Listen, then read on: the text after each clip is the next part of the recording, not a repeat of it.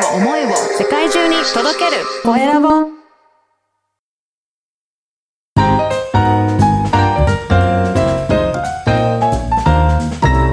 ポッドキャストの配信で人生が変わる。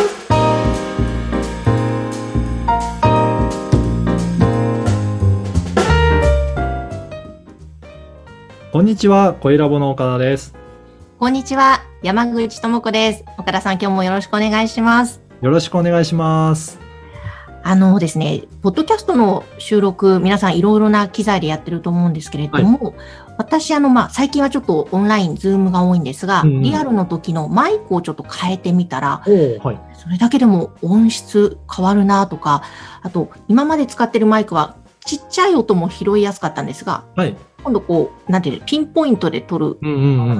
変えたらはい、割と綺麗に入るので、やはり一つ一つ大切だなって実感したんですが、岡田さんその辺いかがですか？そうですよね。あの、本当、えー機材とかマイクとか、そういったところでだいぶ音質が変わったりとか、雰囲気も変わるので、今日は実はその収録機材についてうん。ちょっとお話ししようかなと思います。はい、ポッドキャスト用の録音機材。そうですね。ね。はい。はい。これ、えっ、と、私自身が、なんか、いろいろ調べてみて、なんか、たまたま見つけたんですけど、これ、えー、ポッドキャスト用の、えー録音機材ということで、ポッドトラック P4 という機材があるんですね。あのー詳しくは、この、ポッドキャストの番組説明欄のところに URL も記載させていただこうかなと思うんですが、実は今、えっ、と、こと山口さんにはお見せすると、こんな感じで手元にあるんですが、こういった機材になります。これ、ちょっとどんな機材なのかっていうところをお見あの、お伝えすると、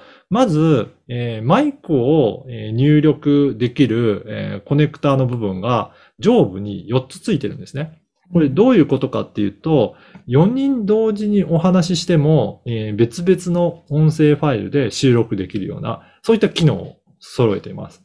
で、しかも、すごくいいのが、この反対側ね、下側のところには、4つイヤホンジャックがあるので、それぞれ、えーインタビュー、あの、話をしている人が、えーヘッドホンつけて、えー音をチェックしながら、えー聞いて録音することができます。やっぱり、り、どれぐらいの音量で、えー録音されているのかチェックした方が音質ってやっぱり良くなるので、えーそこをコントロールすあのすることができます。で、それぞれの入力の、えーメモリと、あとはヘッドホンのですね、聞く方のメモリがそれぞれ別々についているので、ちゃんと入力のレベルも合わせながら、聞きやすい音量で調整しながら録音することができます。うん。えーすごい、なんかすごく大きさとしてはコンパクトなのに、能力すごいですね。あ、そうなんですよね。そういった感じでいろいろ機能ついてるんですが、実はこれだけではなくてですね、はい。ここには、あともう二つぐらい私がすごく気に入っている機能があります。えーそのうちの一つがですね、えー右側の側面のところに、普通の、えーイヤホンでつけるイヤホンジャックのようなものがついてるんですね。うんえっ、と、まあ、山口さんには画面でお見せすると、ここはちょっと見えるかな？あの、イヤホンジャックがあるんですけど、はい。で、どういう感じで使うかというと、スマートフォンの、えっ、と、スピーカーの部分、イヤホンジャックつける部分があると思うんですが、それと、ここの、えー機材をつなげると、えースマートフォンで電話した音声が、そのまま直接ここに入力されるんですね。へーはい。それで、つけた、ここの機材につけたマイクと通話をすることができます。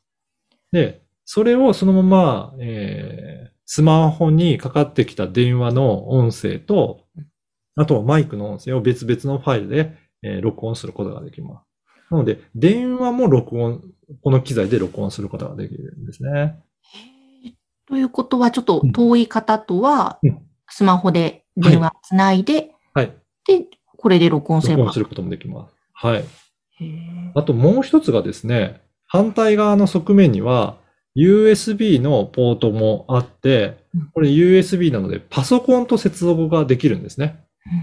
なので、パソコンとつないでこの機械にすると、まあ今やってるような、ズームのオンラインの収録の時なんかは、オンラインで、えー通信した音声をそのままこの機材の方に出して、そこでマイクをつなげたものと会話をしながら録音するということができるので、これ、パソコンでつながる、えっ、と、まあ、あの、外にいる方とできるので、パソコンと電話と実際にいるマイクとということで、それぞれいるところを全部同時に録音できるというような機材になっております。ええすごい。これ結構、急ですね。はい、ポッドキャストをやる方、すごく便利な機材になっているので、もし自分で録音するっていうことは本当に気軽に持って行って、あとこれ電池でも動くので、あのー電池入れて持ち歩いて、そのまま録音するっていうこともできますので、本当気軽な感じで使っていただくことも可能かなと思います。重さもそんなに重くはないんですか？はい、そうですね。それほど重くないですね。で、私がちょっと使っていて、ちょっとだけ、えっ、と、使いづらいなっていうところは、まあ、音質は1種類しか選べないので、あまり高音質で、えーえー収録することができないので、ちょっと音にどれだけこだわるかなんですが、ポッドキャストってそもそも最終的には、えっ、と、音声を圧縮してうん、ある程度ダウンロードしやすいサイズに変更しますので、まあ、そこでやるには十分、えー取れるような音質にはなっておりますので、えーと何かレコーディングをする、音楽関係の人がレコーディングするってなると、ちょっと音質としては、えー低いものになってしまうんですが、ポッドキャストで活用するにはすごく便利なツールになってるんじゃないかなと思います。いやーこれはいいですね。あの、ぜひぜひ、ポッドキャストでいろんな複数の方と番組されている方は、えーぜひチェックしてみてください。はい。はい。今日は、ポッドキャスト用の録音機材、ポッドトラック P4、こちらをご紹介しました。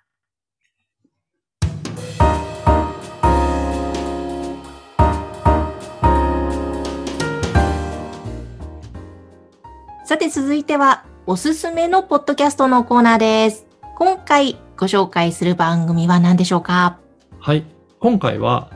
ジェーン・スーと堀井美香のオーバー・ザ・サンという番組を紹介したいと思います。はい、こちらの番組は、あれですよね、Apple Podcast の割とトップページでよく見かけますよね。私も聞いたことありますが、はい。はい。あのーポッドキャストの、Apple Podcast をよくチェックしている方だったら、なんかこのアイコン見たことあるかなっていう方もいらっしゃると思うんですが、実はですね、この番組、ジャパンポッドキャストアワード2020、昨年1年間ですね、2020年の1年間で、ベストパーソナリティ賞という賞と、あと、リスナーズチョイスという賞を2つも受賞した番組なんですね。うんすごいですね。いや、本当に、あの、私もちょっと聞いてみたいんですけど、あの、すごく雰囲気のいい感じで、あの、お話しされているのと、やっぱりリスナーの、えー指示がすごくあるんだなっていうことが言えると思います。これ皆さんが投票して、えー選んでいくんですが、それの見事1位を取った番組ということですね。うん。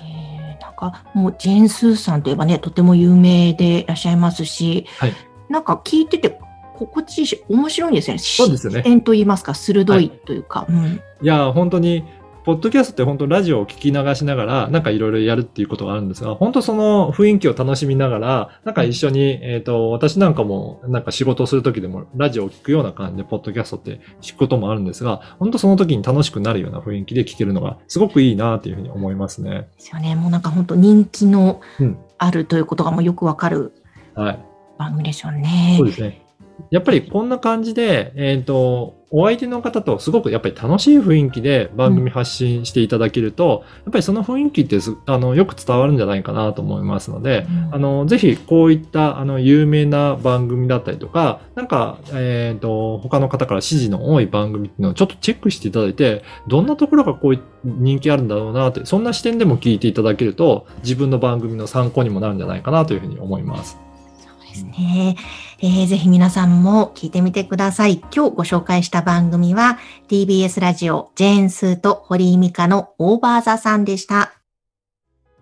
さて皆様からぜひご感想、ご質問こちらの番組宛てまでお待ちしています。LINE 公式アカウントで受け付けています。説明文に記載の URL から登録をしてメッセージをお送りください。お待ちしています。岡田さん、今回もありがとうございました。ありがとうございました。